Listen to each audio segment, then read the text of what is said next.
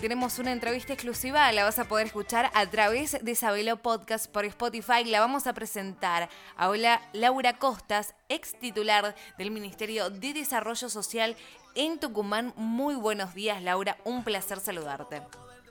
Hola, muy buenos días. ¿Cómo están? El gusto es mío. Bien, bien. Ahora que te escuchamos mejor, porque hay que, hay que destacar eh, que sos mamá, abogada, escritora, trabajadora de empoderamiento femenino junto a mujeres que dejan huellas.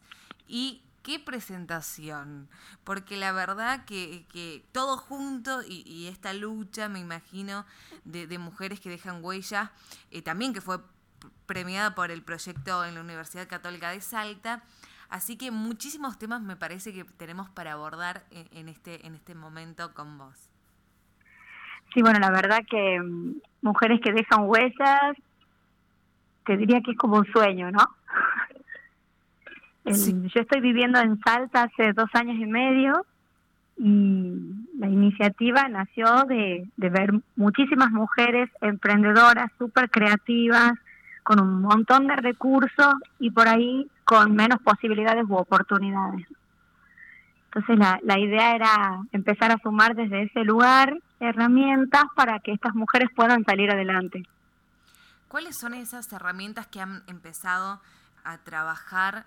Que sería muy bueno que, la cuentes porque por ahí muchas personas que se interesan ¿no? en cómo poder colaborar y contribuir en esto, pero por ahí no saben por dónde empezar. Entonces es tan importante hacer hincapié en cómo ¿no? se dé ese impulso a aquellos también que, que tienen estas ganas de poder contribuir.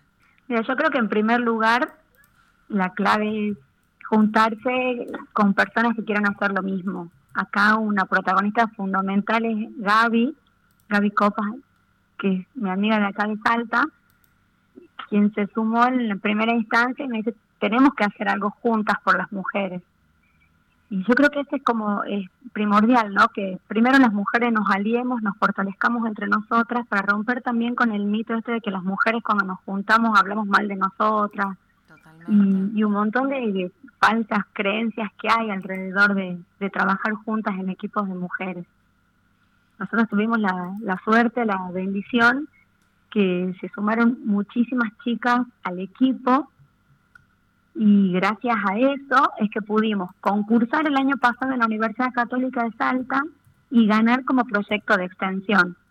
Entonces nosotros desarrollamos el programa Mujeres que dejan huellas el año pasado en la localidad de Hipólito Yrigoyen, en el departamento de Orán, formando a mujeres para que puedan emprender y que ese emprender sea una forma de empoderarlas económicamente para que puedan salir de la situación de violencia que estaban muchísimas de ellas.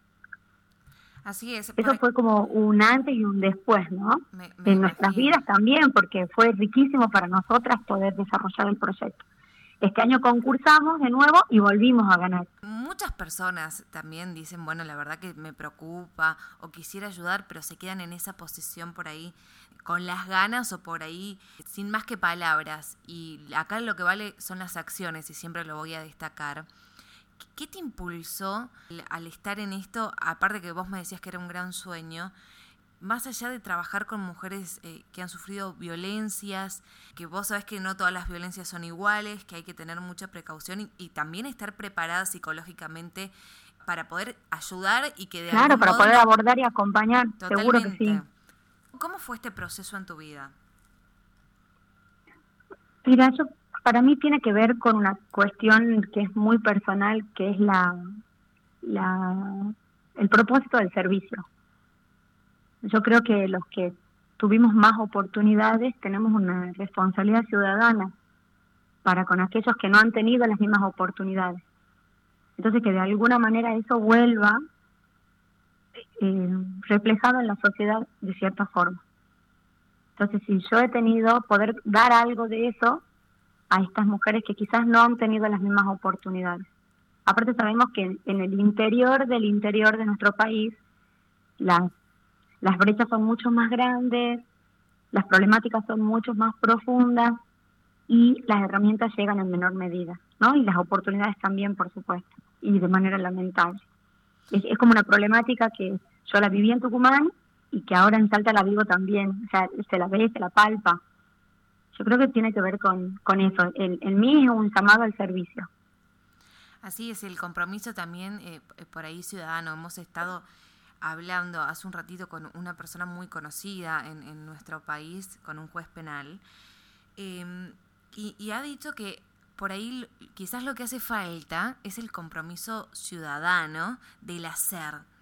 Porque muchos, lo voy a volver a hacer referencia, de hablar quizás no logramos muchas cosas, pero haciendo quizás ese granito de arena, entre todos vamos a contribuir a sacar adelante muchísimas problemáticas y quizás sin necesidad de un Estado, más que nada en la sociedad. ¿A vos te parece que falta generosidad y comprensión entre los ciudadanos? Yo creo que falta mucha educación. Creo que Argentina, como Argentina en como argentinos, como ciudadanos de este bendito país, creo que hemos demostrado ser profundamente solidarios y generosos en las situaciones que se nos han presentado. Creo que hay cosas que hemos podido salir adelante producto de, ese don que tenemos los argentinos.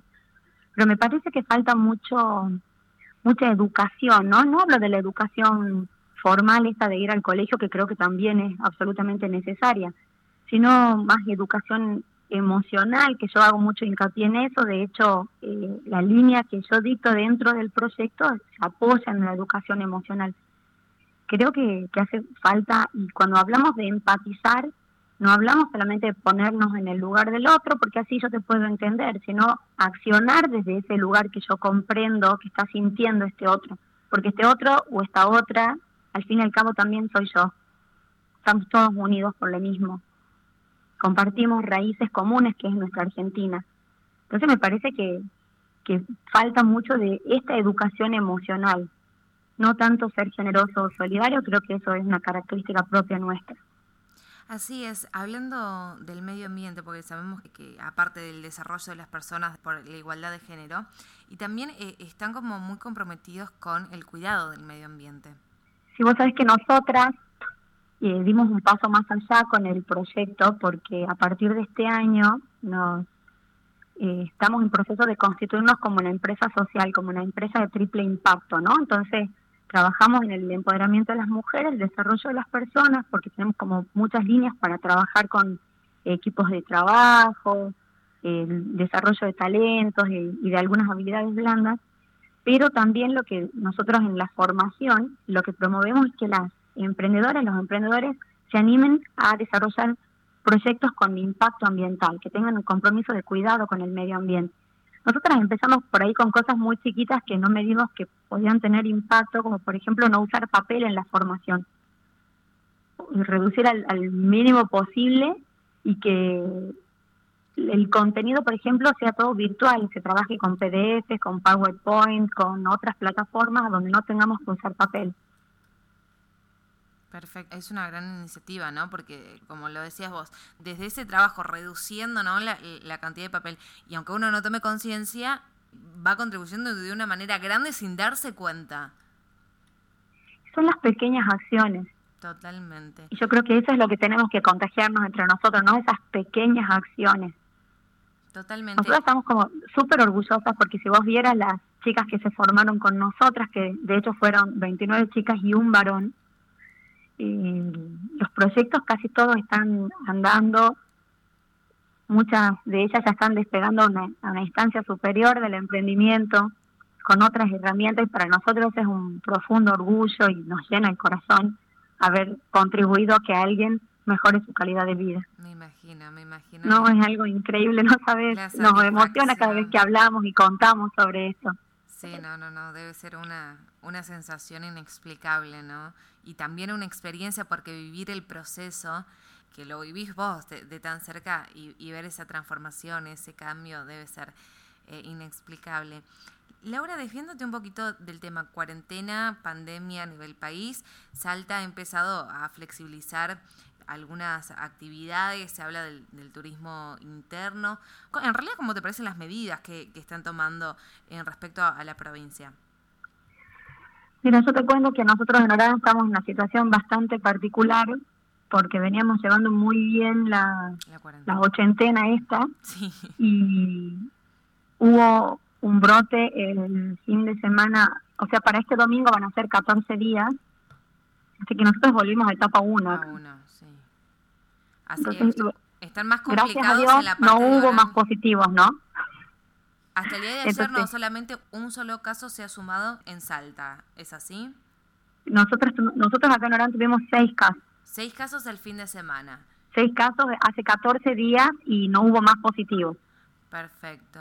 Ustedes Así están con, este- con esta cuarentena más estricta que quizás en otros puntos de Salta. Así es. Nosotros tuvimos que, que volver. Eh, pero bueno, se- gracias a eso parece que esto está controlado porque, como te digo, no volvió a haber casos positivos.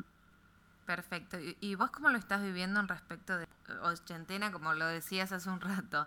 Eh, eh, trabajar en casa, sos mamá, eh, o sea, te tenés que desarrollar en 10.000 en 10.000 áreas y por ahí el encierro es medio, medio complicado. Mira, vos sabés que yo tuve así como etapas, ¿no? La primera etapa he usado mucho para hacer como un- un recorrido interior de nuevo. Eh, nosotras con las chicas del equipo lo usamos muy provechosamente porque nos capacitamos hacia adentro del equipo de mujeres que dejan huellas.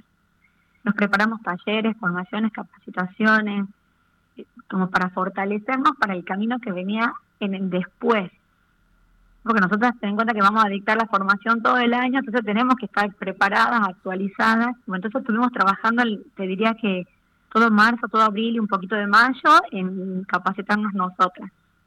Y Bueno, después yo creo que también se trata un poco de organizarse, ¿no? Porque, por ejemplo, yo con mis niñas les hago hacer la tarea en horario escolar en la tarde. Claro. Entonces, entre las 2 y las 6 se hace la tarea. Por ahí, por supuesto, se desborda, las chicas no tienen ganas, la madre no tiene ganas. ¿Qué no?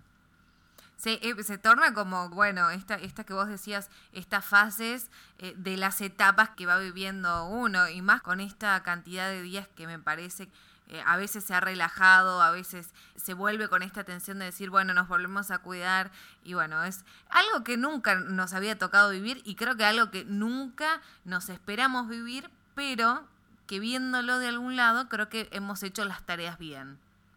Mira, yo tengo mucha fe en que después de esto los seres humanos seamos mejores como humanidad. Totalmente. Laura- Porque hemos tenido un tiempo enorme para conectarnos con muchísimas cosas, hasta, o sea, cosas como muy simples, pero vos decís, mira, con, puedo vivir con mucho menos, y por ahí no, te- no hacemos consumo responsable, o sea, gastamos en cosas que no necesitamos. Entonces yo creo, por ejemplo, que una de las cosas que ha mostrado esta pandemia es eh, que hay cosas que no necesitamos, que están impuestas desde la afuera, ¿no? O por ejemplo, algo que me parece muy maravilloso, la expansión del conocimiento. Tantos profesionales a disposición de las personas, brindando lo mejor de sí, o sesiones de psicólogos, consultas con coaches, pediatras que han abierto sus consultas online. Muchísima gente poniendo a disposición sus conocimientos de manera generosa y eso me ha parecido que tiene muchísimo que ver con la evolución de la humanidad. Totalmente de acuerdo. Laura, ha sido un placer eh, que nos conectemos, dialogar con vos y abordar todo esto, ¿no? Distintos temas, tanto de todo lo que venís haciendo, tu trabajo, esta lucha y, y este destacar, ¿no? Lo que es mujeres que dejan huellas y también, bueno, por supuesto, hablar de y conocerte un poco más eh, a vos eh, en persona. Así que ha sido un placer. Por favor, un placer para mí y, y estar así presente en, en la radio me parece fantástico, así que muchísimas gracias. No, por muchísimas favor. gracias por acompañarnos porque a nosotros nos ayuda muchísimo la difusión que ustedes hacen. Los micrófonos de Sabelo siempre van a estar abiertos para ustedes. Muchas gracias, muchas gracias. Muchas gracias a vos. Ahí estábamos en diálogo con Laura Costa, ex titular del Ministerio de Desarrollo Social, mamá, abogada, escritora y trabajadora de empoderamiento femenino a mujeres que dejan huella. Esta nota la escuchás a través de Sabelo Podcast.